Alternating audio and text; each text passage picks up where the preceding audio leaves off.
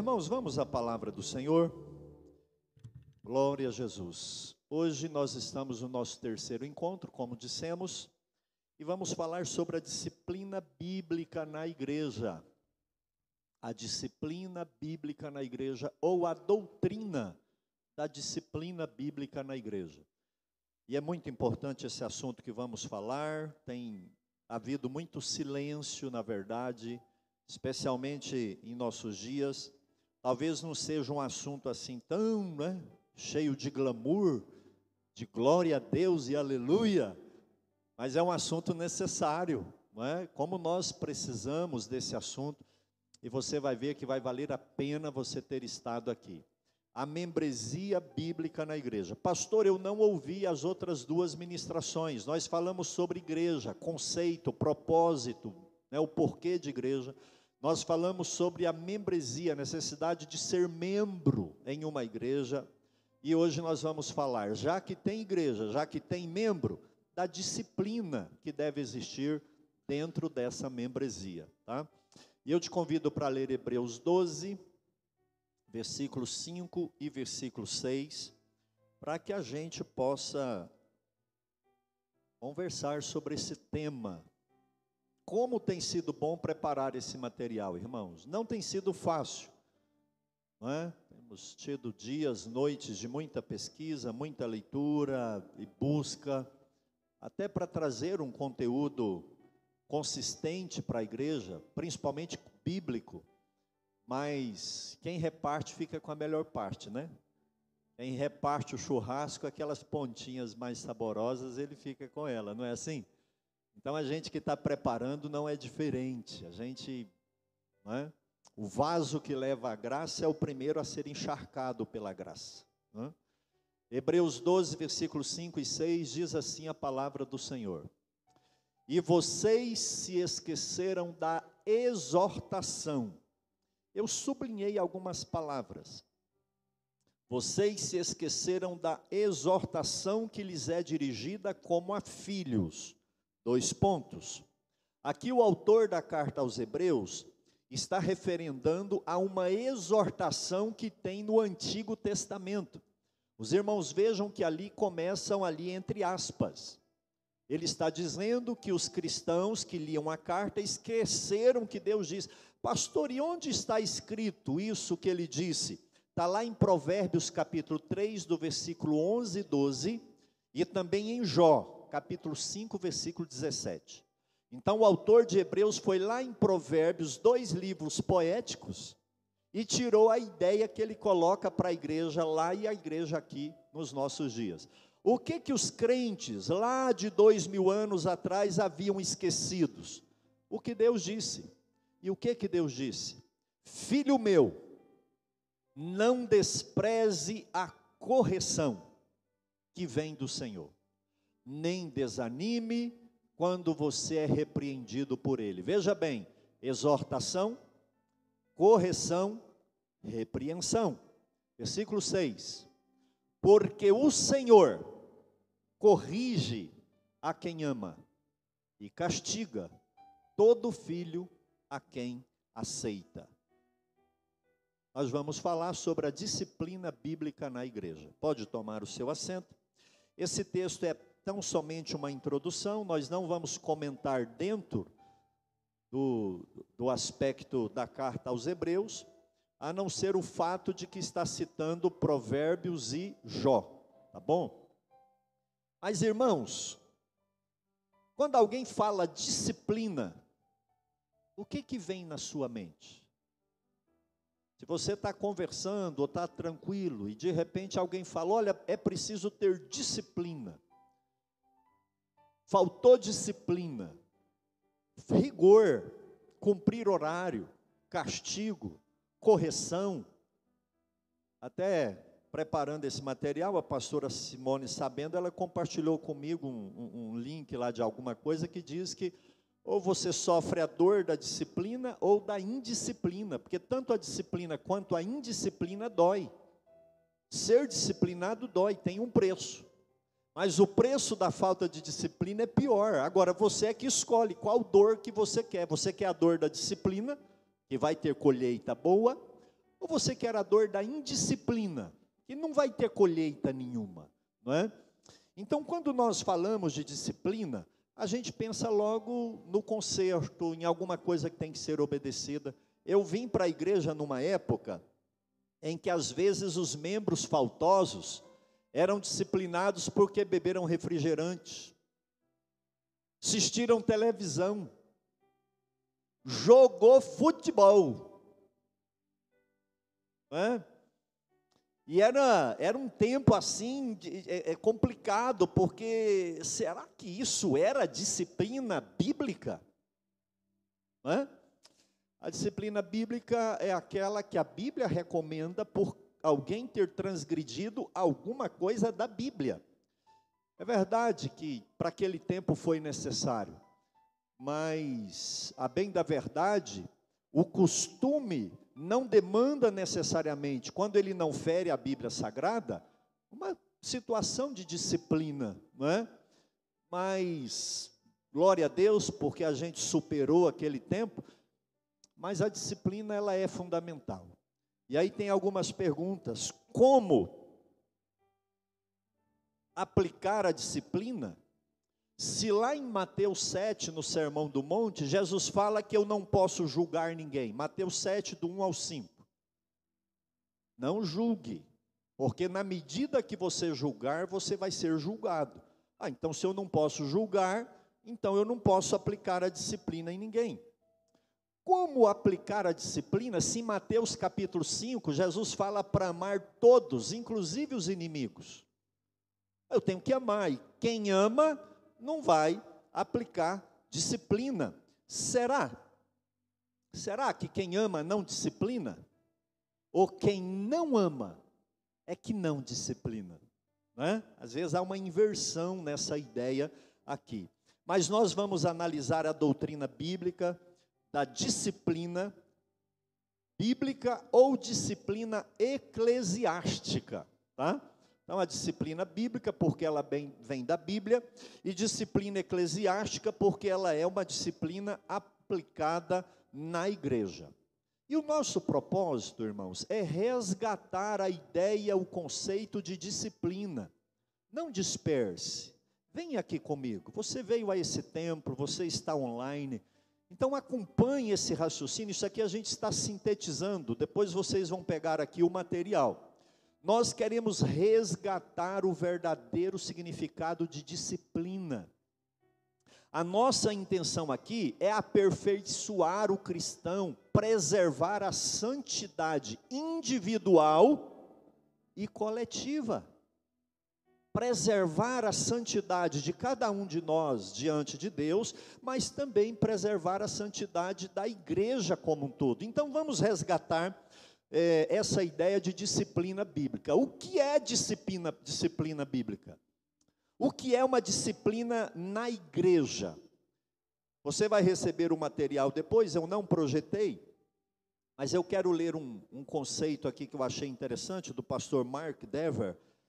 Ele diz que disciplina bíblica, em um sentido mais amplo, é tudo que a igreja faz para ajudar seus membros na busca pela santidade e na luta contra o pecado. Então preste atenção: tudo que a gente faz para preservar a membresia de uma igreja na busca da santidade ou para lutar contra o pecado é disciplina bíblica. Tudo que você faz.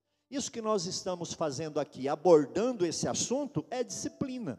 Porque para uns vai ser remédio, para outros, vacina, não é? Então isso é. E ele continua dizendo: a disciplina eclesiástica é o ato da igreja de confrontar o pecado de alguém. Confrontar. E de chamar esse irmão ao arrependimento. De modo que, se a pessoa não se arrepender, culminará na exclusão de um cristão professo da membresia da igreja ou da participação na ceia do Senhor por causa de um pecado sério e impenitente. Conceito do pastor Mark Dever. Então, quando o cristão ele é, é impenitente, ele não se arrepende, ele continua, ou ele fica ali de observação, não tomando ceia, ou ele é excluído, numa linguagem mais comum, excomungado. O que é um excomungado? Ele não comunga, ele perde a comunhão.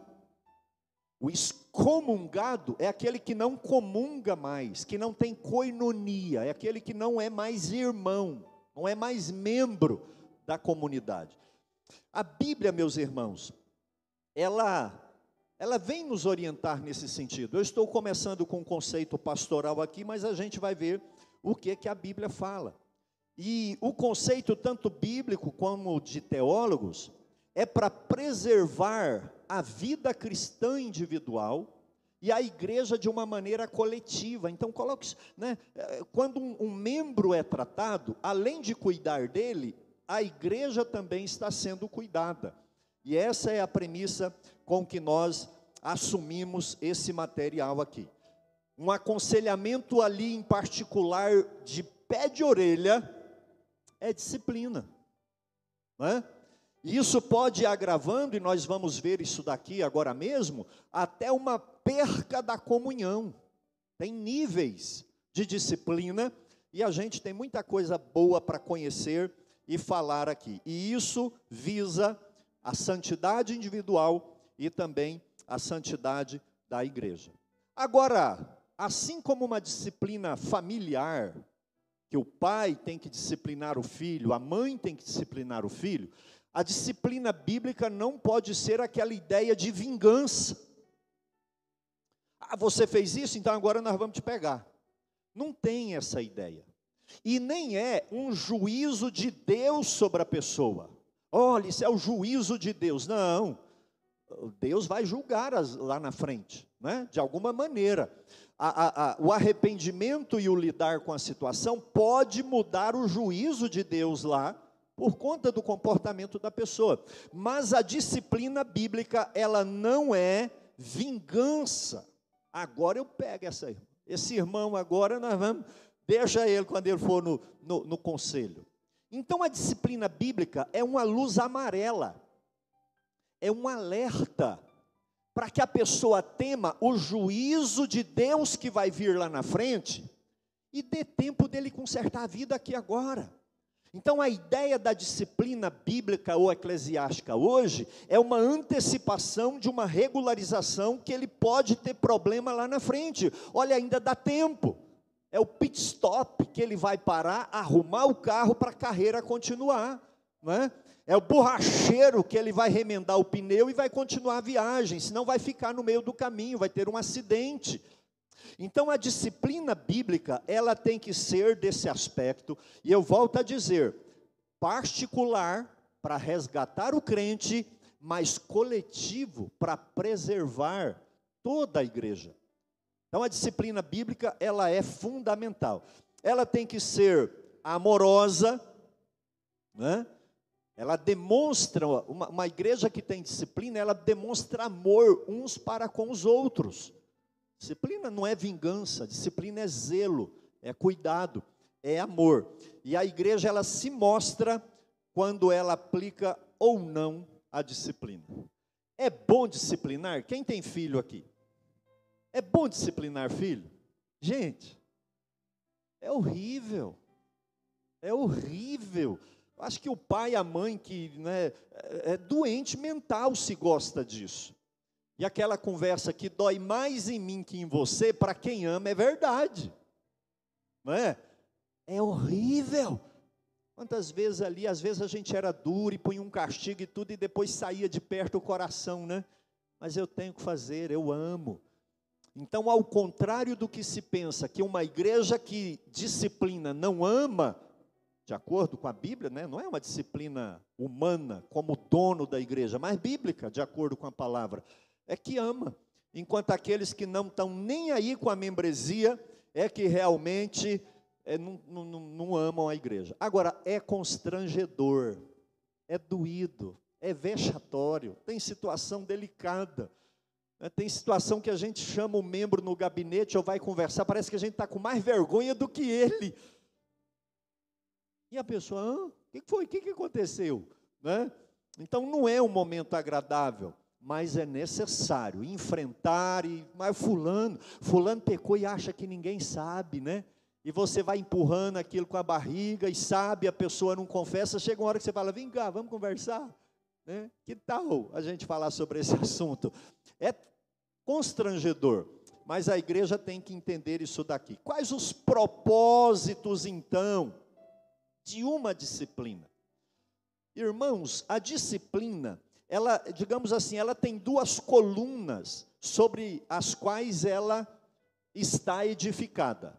A primeira coluna é a coluna do ensino. Então, quando você está ensinando o seu filho, quando a gente está ensinando a igreja, não é pregar para você pular, arrepiar num pé só e sair fazendo tudo errado, não. Seja cheio do Espírito Santo, mas às vezes falta nos nossos altares ensino. Porque o ensino é que muda a nossa mente, e arrependimento é mudança de mente, não é arrepio de cabelo do braço. Arrependimento é metanoia, é mudança de mente. E o que muda a mente não é plantar bananeira, pular num pé só e cair de um lado do aviãozinho. Isso não muda ninguém. É o ensino da palavra que muda. E o, o, ensino, ele é alinhado com a disciplina, só que é uma disciplina preventiva. É uma disciplina educativa. Agora, seria muito melhor se eu estivesse falando aqui da derrubada das muralhas de Jericó. Não é? É como, ai, grita, irmão, toca a buzina e grita, a vitória é sua, grita aí mais alto.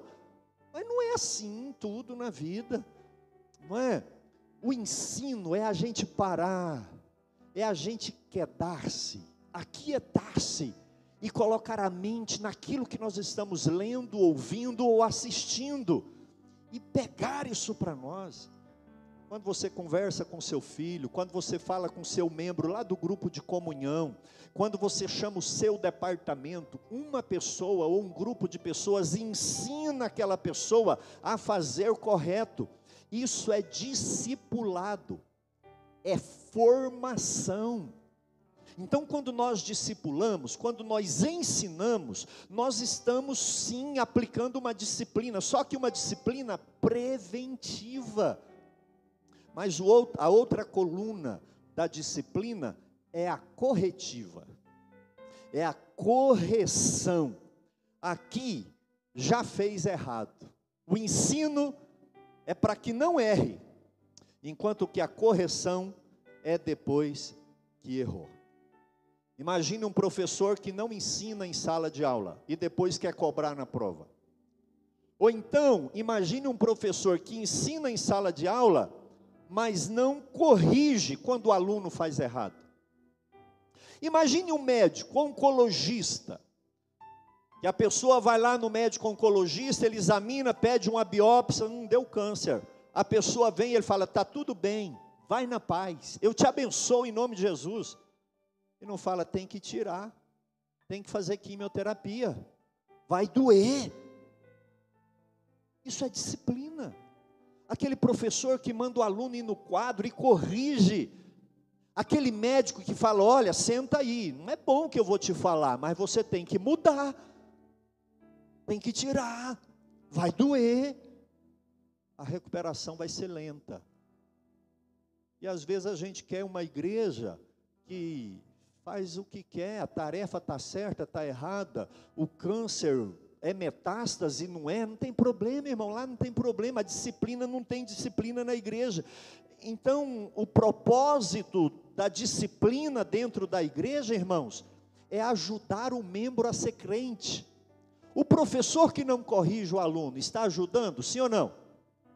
O médico que tem um diagnóstico ruim do, do, do paciente, e não trata a doença, ele está sendo bom ou mal? Então a igreja, de alguma maneira, ela tem que aplicar um propósito que melhore o padrão de membresia de cristianismo da igreja. E quais as ferramentas? Disciplina. É, é, é a maneira que a igreja tem. Agora, disciplina ensinando. É muito melhor ensinar a igreja a ser igreja do que pegar só e ficar, aí, vem cá, reunião, você vai ser excluído. Não, é debruçar o que, que a Bíblia fala sobre isso e trazer ensino para o povo de Deus caminhar de cabeça erguida e não cair em pecado. Então a gente precisa focar nessa, nessa disciplina é, é, é formativa, discipuladora. É? é muito mais fácil você direcionar uma rama quando é nova, do que ter que cortar uma árvore depois porque ela é torta. É? Então o ensino é você amarrar a vareta na árvore nova. A correção é você ter que cortar um galho, ter que tirar alguma coisa, é muito mais trabalhoso. Então nós precisamos fazer isso. Infelizmente, Parece que o povo gosta mais é de palavra só de vitória, está tudo bem, e o ensino e a disciplina larga para lá, com Deus eu me viro, né? Mas eu tenho aqui uma lista, vocês vão receber. Propósito da disciplina bíblica ou eclesiástica: edificar o povo de Deus, individual e coletivamente, quanto à santidade, corrigir escândalos na igreja, promover a restauração para o próprio bem de quem está em pecado, tirar da igreja os malfeitores, que como um fermento contamina outros. É papel do pastor correr com o lobo, sim ou não? Dos obreiros, fala: olha, aquele ali está errado, está induzindo, está querendo aqui é, é, bagunçar.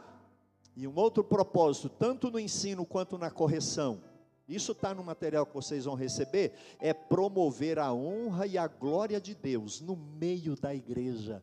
Porque uma igreja em santidade, irmãos, glorifica o nome de Deus em silêncio. Quem glorifica mais a Deus? Quem está com a vida torta em pecado, gritando, andando na rua e dizendo glória a Deus? Ou quem tem uma vida de santidade, ainda que de maneira discreta, confiando na graça de Deus? Então nós precisamos entender isso daqui. Os propósitos são esses. E tem um negócio que a gente é difícil, né? Lá em 1 Coríntios 5, Paulo escrevendo a carta, ele fala que tinha um moço na igreja que tinha relação sexual com a madrasta. Olha que situação complicada. Ele tinha um caso com a atual esposa do pai dele, que era a madrasta dele. Provavelmente eram influentes, políticos, ricos, alguma coisa, porque ninguém falava nada, mas todo mundo sabia. Ah, Paulo, quando chega no ouvido de Paulo, Paulo escreve a carta, 1 Coríntios capítulo 5, e fala: pegue esse camarada e entregue para Satanás. A gente fala, gente, Paulo plantava a igreja e não amava a igreja. Mas o propósito daquela disciplina, Paulo fala: entregue o corpo dele para Satanás, para ver se a alma dele se salva. Porque se a igreja ficar alisando, crente em pecado, ele nunca conserta. Nós vamos ver isso aqui agora mesmo. Camarada não está em comunhão, está em pecado, foi excluído, e a gente encontra ele na rua e fala: Pai do Senhor, irmão, ô varão, está sumido, Senhor, coisa nenhuma, bom dia, boa tarde, tudo bem? Já consertou a vida, rapaz? E às vezes nós erramos nisso. E a gente vai ver isso daqui, essa abordagem. Irmãos, o propósito então dessa disciplina é a correção, é o resgate amoroso, ainda que firme, né? Então depois você vai ver 1 Coríntios 5, 5 lá, Paulo coloca exatamente o propósito da disciplina o arrependimento do infrator. Seja duro, para ele sentir na pele e arrepender, porque senão é couro grosso, larga para lá. Segundo, então propósito é, é, é, individual e é coletivo.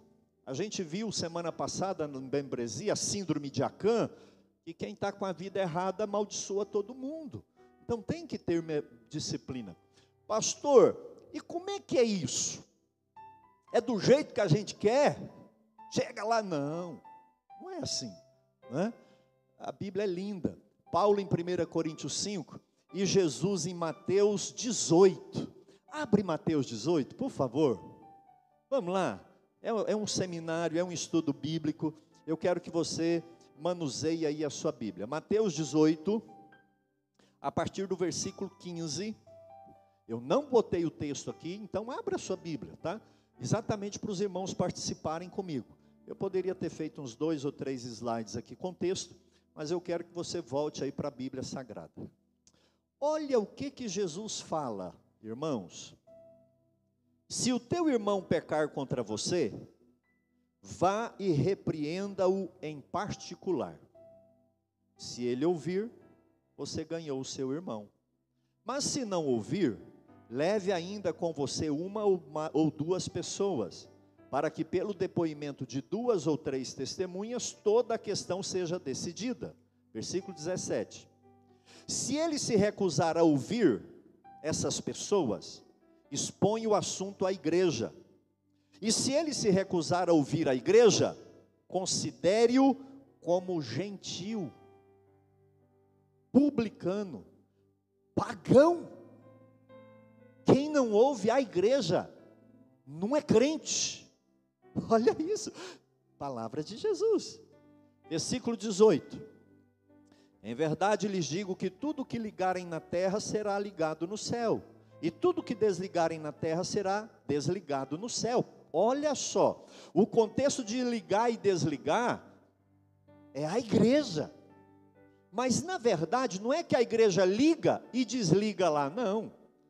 É porque já está desligado no céu, a gente só reconhece, porque não é crente, né? Então é, é essa a ideia aqui. Versículo 19: Em verdade também lhes digo que se dois de vocês sobre a terra concordarem a respeito de qualquer coisa que vierem a pedir, isso lhes será concedido por meu Pai que está nos céus. Versículo 20: Porque onde estiverem dois ou três reunidos em meu nome, ali estou no meio delas. Veja que dois ou três reunidos em meu nome, o contexto aqui é de disciplina. Reunidos para tratar o caso de alguém que está com a vida torta, andando do jeito que ele pensa que deve andar. Pastor, o senhor falou processo, processo da ideia de degraus, um passo depois do outro. É isso mesmo. Primeiro passo para a disciplina de um irmão: confronto particular. O seu irmão pecou contra você? Versículo 15. Vai falar com ele. Não mande recado. Não jogue em direta. Fale com ele. Ele pecou contra você. Você viu alguém cometendo um pecado, alguém pecando contra a igreja. É você que tem que ir lá e falar com ele. Mas fulana, pastor, irmãos, isso não é quem ama. Imagine se você me visse aqui, aqui é um abismo, sem fundo. Não, 50 metros, sem fundo não tem jeito e você me vê aqui e vai ligar para o bispo, para o bispo me chamar na sede. Eu estou caindo, vai ser agora. Quem ama, pastor, volta, isso aí é perigoso. Então é quem vê a falha é que aborda em amor. E a Bíblia, Jesus aqui diz o seguinte: se você constranger o seu irmão e ele mudar de vida, está resolvido. Olha que coisa tremenda isso, irmãos. Está resolvido. Olha a importância do grupo de comunhão. Olha a importância do líder do grupo de comunhão em cuidar de cinco, seis ou dez. Porque ele dá conta de acompanhar. Uma igreja grande, a liderança não consegue, por isso que ela tem que ter um que cuida do outro. Porque se você me ver fazendo alguma coisa assim, você tem liberdade e autoridade em Cristo e na Bíblia para falar em amor com qualquer pessoa. Então, o primeiro passo é um confronto em amor particular. Segundo passo, não deu ouvido, continua lá no abismo. Chama mais uma ou duas pessoas. Agora são duas testemunhas, você mais um, ou então três. Não precisa mais, não publica no Instagram.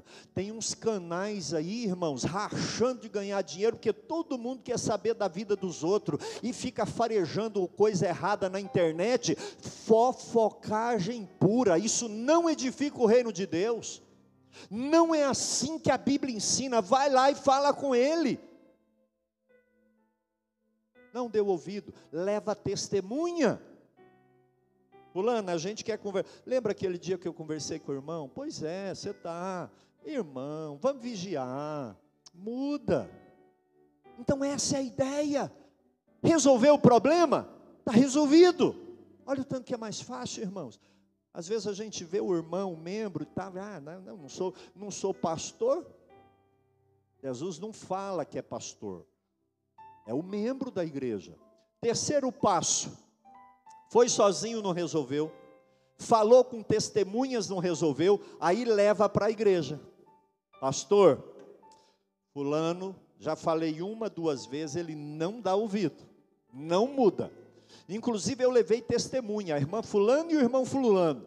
É isso, irmão? É. Sabe por quê, gente? Olha aqui às vezes eu posso estar tendo a impressão errada, eu não gosto da pessoa, mas quando eu levo testemunha, aí já não é uma só que vai me dar o retorno para a igreja.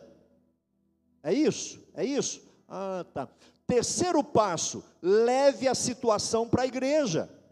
Gabinete pastoral, reunião do conselho, reúne o pequeno grupo de comunhão e o que, é que nós fazemos com esse irmão? Chame ele aqui, confronta ele e, e veja que o grau de exposição vai aumentando, paulatinamente. Né? Resolveu? Está resolvido. Não resolveu. Quarto e último passo: perca da comunhão. Excomunhão. Não é mais crente. É igual o pagão. Não, irmão, ele só está afastado. Não, ele não é mais crente. Não tem mais o Espírito Santo não é mais irmão. Ah, eu já errei nisso. Paz Senhor, irmão.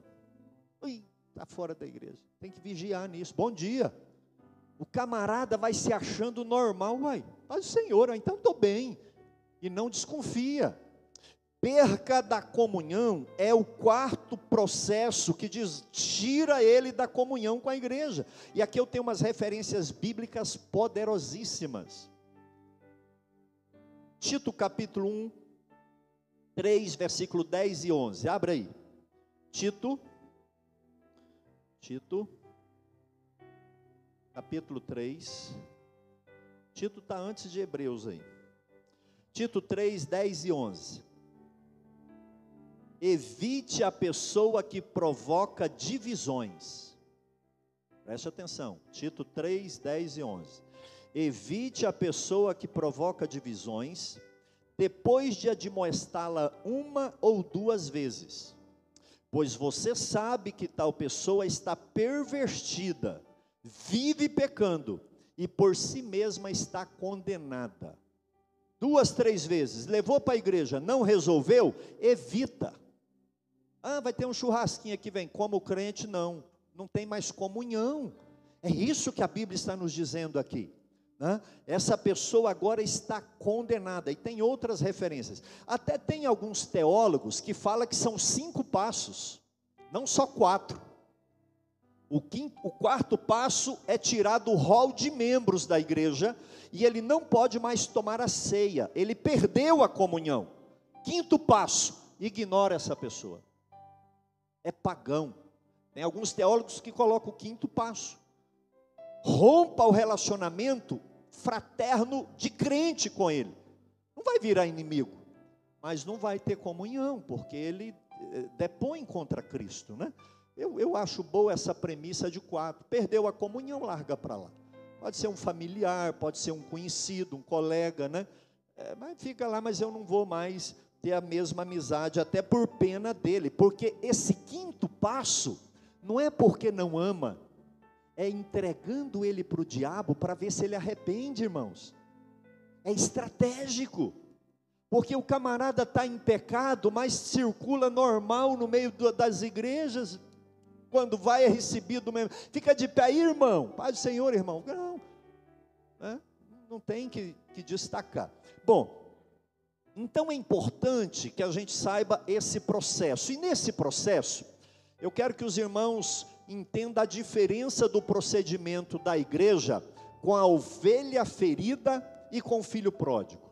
Olha aqui, uma coisa é crente ferido, triste, ele não está em pecado, ele não está na droga, não está no sexo, não está na imoralidade, né, fora do casamento, ele não está em pecado, ele só está triste, porque, sei lá, porque frágil, ou alguém foi grosso demais com ele. Então a Bíblia diz que a ovelha ferida, o pastor tem que ir lá, pôr no ombro e trazer até ela curar. Agora, filho pródigo não vai atrás. Pastor, qual a diferença da ovelha e do filho pródigo? A ovelha está ferida, mas continua crente, é ovelha. O filho pródigo está no chiqueiro, na boate. Ele mudou, ele não é mais crente, ele não teme mais a Deus. A gente não vai atrás de gente assim. Pastor, essa igreja não ama ninguém, não. Fulano saiu da igreja, está lá no mundo, largou a esposa, está adulterando, virou outra coisa, sei lá o quê, e ninguém vai atrás, e não vai mesmo, não. Porque ovelha ferida, a gente vai e traz no ombro. Filho pródigo, do jeito que foi, tem que voltar, e voltar humilde. Voltar é, no meio das pernas lá, vocês ainda me aceitam? Desse jeito, a Bíblia nos ensina. A Bíblia fala que ele caindo em si, ele falou: gente, os empregados do meu pai vivem melhor do que eu. É melhor ser um novo convertido na igreja do que um veterano no pecado. Eu vou voltar para ser crente. Pai, me recebe como jornalista. Ah, você voltou? Você quer ficar aqui? Então eu vou te honrar. Mas quem voltou foi ele. Quem caiu em si foi ele. Tem que entregar para o diabo para ver se a alma se salva. E às vezes nós estamos carregando o filho pródigo no ombro, carregando o porco no ombro e largando as ovelhas feridas. Então tem que ter discernimento quem está em pecado, quem não teme mais a Deus, quem caiu em heresia, quem, quem fala mal da igreja, quem não ora, quem não lê Bíblia, quem não respeita mais a Deus, é filho pródigo, está ferido, mas ora, não está usando droga, não está em pecado, está ferido, só não está congregando. Vamos atrás desse irmão e dessa irmã? Amém, irmãos? Então é importante a gente saber a distinção disso daqui para lidar nessas situações. Vamos caminhando para a gente seguir aqui. Segundo item do nosso estudo. Então, primeiro, o que é a disciplina bíblica e o propósito dessa disciplina bíblica. E nós vimos o processo de resgatar alguém, né? E a diferença da ovelha e do filho pródigo. Segundo item, temos os subitens: disciplina nas igrejas evangélicas Assembleia de Deus. A igreja Assembleia de Deus é uma igreja bíblica, pentecostal, né? é uma igreja avivada. Assembleia de Deus é uma igreja que tem a Bíblia como única regra de fé e prática. Diferente de outros movimentos aí que tem o livro da não sei quem, o livro de não sei quem que acompanha. A Assembleia de Deus tem a Bíblia como única regra de fé e prática. E como a Bíblia nos orienta a ter disciplina bíblica e eclesiástica, Assembleia de Deus, todo o campo, olha aqui, todo o campo da Assembleia de Deus, regular, ele tem um estatuto. E no estatuto, tem lá como que foi criado, a membresia, tem que ter uma cláusula, um item que fala da disciplina. Eu não sei quantas Assembleias de Deus já ministrou o que nós vamos ministrar aqui agora. Esses anos todos eu não ouvi. O nosso campo de Campinas tem um estatuto. Pastor, e o que, que o estatuto do campo de Campinas fala sobre disciplina? O artigo 20, subseção 4 do exercício e da disciplina, você vai receber isso em PDF, tá? Você vai receber isso em PDF. Vai chegar no seu grupo de comunhão, através do seu líder. Eu passo para os pastores, pastores para os líderes e vai chegar lá. Eu espero que seja assim. Artigo 20. Do exercício da disciplina eclesiástica. Não da prática da disciplina eclesiástica. A Igreja Assembleia de Deus Campo de Campinas reconhece o foro íntimo da consciência, que escapa da jurisdição da igreja, e só Deus é juiz. Preste atenção, olha que coisa tremenda isso. Então tem aquela questão subjetiva: o que, é que você está pensando? Não tem prova, Deus é que vai julgar. Então, a Assembleia de Deus Campo de Campinas reconhece a questão de consciência, de foro íntimo, não tem prova, não se fala no assunto, mas também reconhece o foro externo, a prática, que está sujeito à vigilância e observação da igreja. Então, tem questão de foro íntimo que é de cada um em Deus. Agora tem questões externas, práticas, visíveis, com prova, que a igreja vigia e observa o seu membro. Você não sabia disso? Artigo 21. Pela autoridade recebida de Jesus, a Igreja Assembleia de Deus Campo de Campinas tem poder disciplinar sobre os seus membros professos e em comunhão. Olha isso. Se eu sou membro de uma igreja do campo de Campinas e o estatuto dela diz, a igreja, a liderança, os meus pastores têm poder disciplinar. Ah, pastor, então essa igreja não me serve. Tem problema, tem igreja aí que não fala em disciplina. Então, isso aqui, irmãos, é estatuto da igreja, artigo 22. Conceito conforme o nosso estatuto. Olha que coisa linda. Disciplina eclesiástica é o exercício da jurisdição espiritual da igreja sobre seus membros, aplicada de acordo com a Bíblia Sagrada. Então é a jurisdição, o julgamento espiritual dos membros, de acordo com a Bíblia. Parágrafo único. Toda disciplina eclesiástica visa Diga, edificar o povo de Deus. Vamos lá de novo? Edificar o povo de Deus. Corrigir escândalos. Corrigir erros. Corrigir faltas. Promover a honra de Deus. Promover a glória de nosso Senhor Jesus Cristo. E o próprio bem e restauração espiritual dos culpados. Olha que conceito bonito. O que é a disciplina? A glória de Deus, a cura do povo, sarar quem está doente. É o oncologista que fala: vai ter que fazer o procedimento, porque nós te amamos. Não queremos que você perca a salvação. Artigo 23. No exercício da disciplina eclesiástica, o conselho ministerial de cada igreja vai aplicar as sanções previstas nesse artigo. Deixa eu correr aqui para chegar onde nós precisamos. Fatos puníveis, você vai receber uma cópia disso. Constitui fatos puníveis com disciplina eclesiástica tudo que na doutrina e prática dos membros da igreja não esteja de conformidade com a Bíblia Sagrada transgrida e prejudique a paz, a unidade, a pureza, a ordem, o progresso e a boa administração da igreja.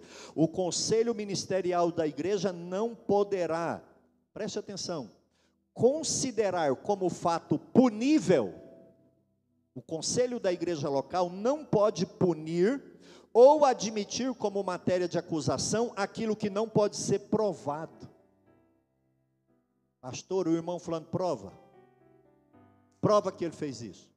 Se alguém negar e o outro não provar, é mais fácil falar, irmão, você está inventando. Cadê a prova? Então a igreja não tem materialidade para trabalhar em cima de alguma situação que não tem como uh, provar que não realmente aconteceu. Né? Agora, a pessoa que tem temor, ela confessa, né? Fala, não, foi assim mesmo. Aí já tem materialidade. Tá bom? Ah, artigo 30, esse eu coloquei aqui. A disciplina eclesiástica em face da gravidade será punível da seguinte maneira: olha quais são as disciplinas que tem no nosso estatuto. Primeiro, a advertência, chamar atenção, de maneira reservada, verbal ou escrita. É aquele conselho, irmão, não faz isso, muda de vida, isso não vai terminar bem, você vai perder seu filho, você vai acabar com o seu casamento. Para com isso, irmão. Cuida do seu ministério. Advertência, o conselho é disciplina. Olha que coisa tremenda. E a gente está praticando isso e não sabe. Segundo, está no estatuto, censura. A censura já é uma reprovação, já é uma proibição e não mais um conselho, mas ainda é verbal e reservado ou escrito, mas é reservado. A advertência é o conselho, a censura é a proibição. Reservado. Isso aqui não é no microfone, não é na reunião do departamento, é tete a tete. A gente está falando do primeiro passo lá atrás. Esses dois processos. Terceiro recurso de disciplina: suspensão de direitos. Direito de quê? De ser membro. Perde a comunhão. Direito de tomar ceia né, o direito de exercer alguma liderança. Fala, irmão, entrega a sua liderança, você não vai poder ser líder, tá? até consertar isso. E se for mais grave, fala, irmão, não toma ceia, não, você está de prova, está suspenso como membro, ele não foi excluído. É o que a gente chama de prova. Está de prova. Ou ele está de prova para tomar ceia no tocante à comunhão, ou no tocante ao ofício dele. Quarto, deposição. Gente, essa aqui é interessante, tem muita gente que não sabe. O que é a deposição? É a perca da consagração. O presbítero, o diácono, a diaconisa, o cooperador e a cooperadora são obreiros locais. E se ele não estiver atendendo a, a, a, o ministério dele, ele pode ser deposto da consagração. Tem gente que foi consagrada aí há, há tantos anos e não faz mais nada. O estatuto prevê, e tem um negócio interessante que o estatuto fala que eu achei fabuloso: de instituição da consagração em virtude de desídia. Gente, o que, que é desídia? Hã? Preguiça não está doente, tem tempo, preguiçoso, vai ser desconsagrado. Não, vou não, desanimado, cansado. Olha só, negligência, imprudência, imperícia, é, a, o não cumprimento das obrigações ministeriais, pode perder, não é? Interessante isso está no estatuto. E a, a quinta disciplina que tem no estatuto é a perca da comunhão. Esse aqui, depois de feito aqueles três passos, é o quarto passo. Sai do rol de membros. Não é mais irmão.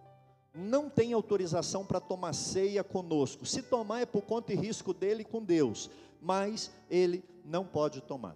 O artigo 31 fala que isso aqui pode ser aplicado por ação contrária à Bíblia ou por omissão, deixar de fazer aquilo que tem que fazer. Já imaginou, gente? O tanto que está diante de nós e às vezes a gente não acorda para essa questão disciplinar. Nós precisamos agir com disciplina, né? A dor da disciplina, ela tem consequência boa, e a dor da indisciplina tem decepções terríveis disciplina de dormir mais cedo, de ter controle do celular, disciplina de alimentar bem. Eu tenho disciplina de fazer uma atividade física, dói, dói, mas o resultado é bom. Eu durmo três horas da manhã, acordo 11 horas, como tanto que a minha, minha barriga quer. Falta de disciplina vai doer. E é pior. Assim também é no sentido espiritual. Isso aqui é tremendo. E tem umas informações boas que depois os pastores vão passar para vocês. Toda disciplina deve ser aplicada, diga com prudência, com discrição, com caridade, visando despertar o infrator ao arrependimento e à edificação da igreja. Então, a, a, não é vingança, não é agora nós pega, não, irmão, conserta. Não quer consertar? Então nós vamos te amputar para preservar a igreja. Tá? Então, interessante. Artigo 37, para a gente caminhar aqui para o final, fala que os membros de uma igreja poderão ser demitidos. Demissão de membro, ah, pastor, que isso? É porque quando vem, ele é admitido. Quando sai do hall de membros, ele é demitido. Não está mais no hall de membros. Quando? Quando ele é transferido para qualquer outra igreja evangélica. Quando ele abandona a igreja. E eu achei interessante isso aqui, pastores. Qualquer membro que deixa de participar e não toma a comunhão, a ceia, por mais de três meses, sem justificativa, está correndo o risco de ser tirado do rol de membro por demissão. Três meses, não dá satisfação, não tem? Ou então seis meses com destino ignorado. Desapareceu, tem seis meses, ninguém tem notícia. Tira do rol de membros. A pedido, eu quero que me tirem do rol de membros. É um direito de qualquer um. Ok, o que, é que foi? Não, eu quero sair. Você tem direito, está dado aqui, você não é mais membro da igreja. Quarto, exclusão, que é aquela situação em que o culpado não corrige, está em pecado, não quer mudança, fere a palavra de Deus, envergonha a igreja. Aí o, o conselho ministerial fala: olha, você é convidado a perder o seu, a sua comunhão conosco. E por último, partiu para a eternidade. Carta de mudança para o céu. Aí tem que sair do rol de membro, não tem jeito, né? Se Deus quiser, essa aqui é o que eu quero, né? Quando vocês não vê meu nome mais no campo de Campinas, é porque eu já estou lá na igreja do andar de cima. É a melhor maneira de deixar de ser membro da igreja. O artigo 40 fala que todo culpado tem direito de reconciliar, mediante prova de arrependimento. Todo culpado, pastor, mas esse camarada aprontou na igreja, voltou e aceita, é direito, se ele provar que ele está arrependido. É direito de todo que pode ser qualquer disciplina ali, né? Menos a morte. Se voltar também reconciliar, nós aceitamos. Mas é direito, tá? Agora o 41 eu coloquei. E se for obreiro que reconciliar? Olha só, pastores. Chama de oficial da igreja os obreiros locais, presbítero, diácono, diaconisa, cooperador e cooperadora. E ministros, evangelistas, missionários e pastores. O ministro, onde ele for no Brasil, ele é ministro. Qualquer igreja que ele chegar, os oficiais, eles são oficiais na igreja local. Se mudar de igreja, pode ser que não seja recebido assim. Né? Então, caso um obreiro, tanto oficial ou ministro, seja disciplinado, quando ele entrar em comunhão, a comunhão dele é gradativa. Olha que interessante. Primeiro, ele tem a comunhão de tomar ceia. Pastor, eu sou presbítero, está na prova mais três meses para ver se você vai firmar mesmo. Então você não pode restituir a, a, a comunhão e o cargo, a função ao mesmo tempo. Tem que ser gradativa, não é? Isso só coloca em nós maior peso e responsabilidade. Não é? A quem muito é dado, muito é cobrado o diácono, o cooperador, o presbítero, o pastor, o missionário, a missionária, tem que entender que pesa sobre nós o que a Bíblia diz: quem muito recebeu tem que ter responsabilidade, vai prestar conta, não é? Mas é lindo isso. Eu encerro a prática da disciplina na igreja hoje. Irmãos, depois do que vimos na primeira, segunda aula e hoje, igreja, membresia, disciplina, a gente nessa pós-modernidade, assim, está tudo tão relativo, né? tudo tão líquido, tudo cada um do seu jeito. Mas a Bíblia não mudou. A igreja não tem direito de mudar. Olha aqui para mim. Quem enlargueceu o caminho do céu? Responde. Quem abriu a porta do céu? Jesus disse que o caminho é estreito e a porta é estreita. Nós não temos o direito de enlarguecer, irmãos. Nós precisamos subordinar ao que Cristo ordena. Tem algumas perguntas aqui que eu vou deixar para os pastores trabalharem na reunião, tá? E, e algumas dicas, mas eu quero terminar aqui já pulando para o final.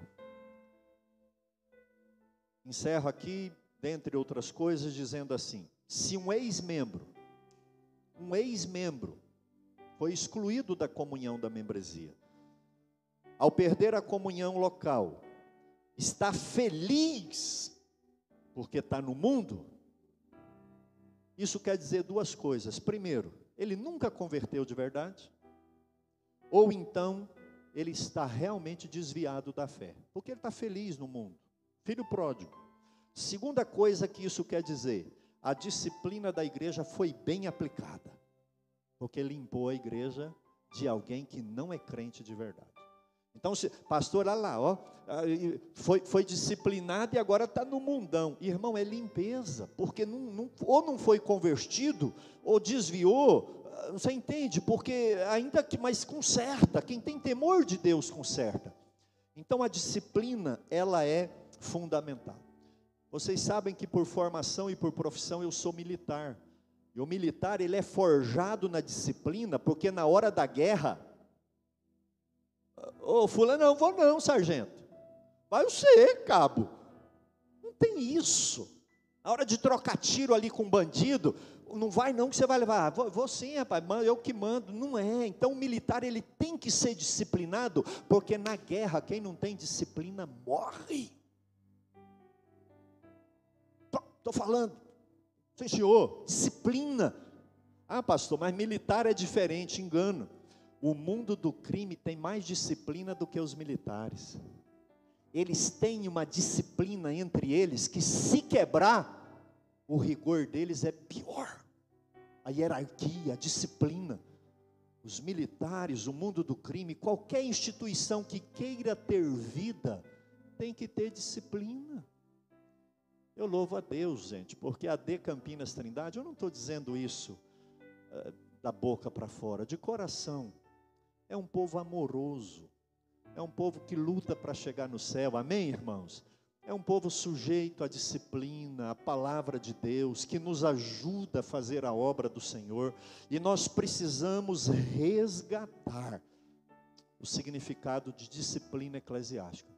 Quando você vê alguém, agora você já sabe, fale com essa pessoa em amor, vamos cuidar dessa pessoa. Eu trouxe uma frase aqui do pastor Jeffrey Johnson, essa eu tive que escrever para terminar. Onde não há autoridade para disciplinar a desobediência, não há autoridade para comandar a obediência. Quem não se sujeita porque está em desobediência, é porque não obedecia quando tinha obediência. Não tem autoridade para chamar atenção é porque não tem autoridade quando acha que está tudo bem, é porque nunca obedeceu. Olha que coisa tremenda isso. Porque quem reconhece a liderança, que é crente, ele precisa seguir isso daqui. E aí eu lembro lá de Hebreus 12: Filho meu, não despreze a correção que vem do Senhor, nem desanime quando você é repreendido. Quem já foi repreendido alguma vez aí? Já, várias, né? Então não desanima não, porque o Senhor corrige quem ama. Amém, irmãos? E o Senhor castiga todo filho que ele recebeu. Então, se o Senhor ele nos aceitou, ele nos disciplina, ele corrige, ele chama a atenção por causa disso. Semana que vem é o nosso último encontro e nós vamos falar sobre governo e liderança da igreja já que a igreja é o corpo de Cristo, templo do Espírito e o povo de Deus, já que a igreja tem membresia e precisa de disciplina, ela precisa ter liderança. E é isso que a gente vai falar semana que vem, tá bom?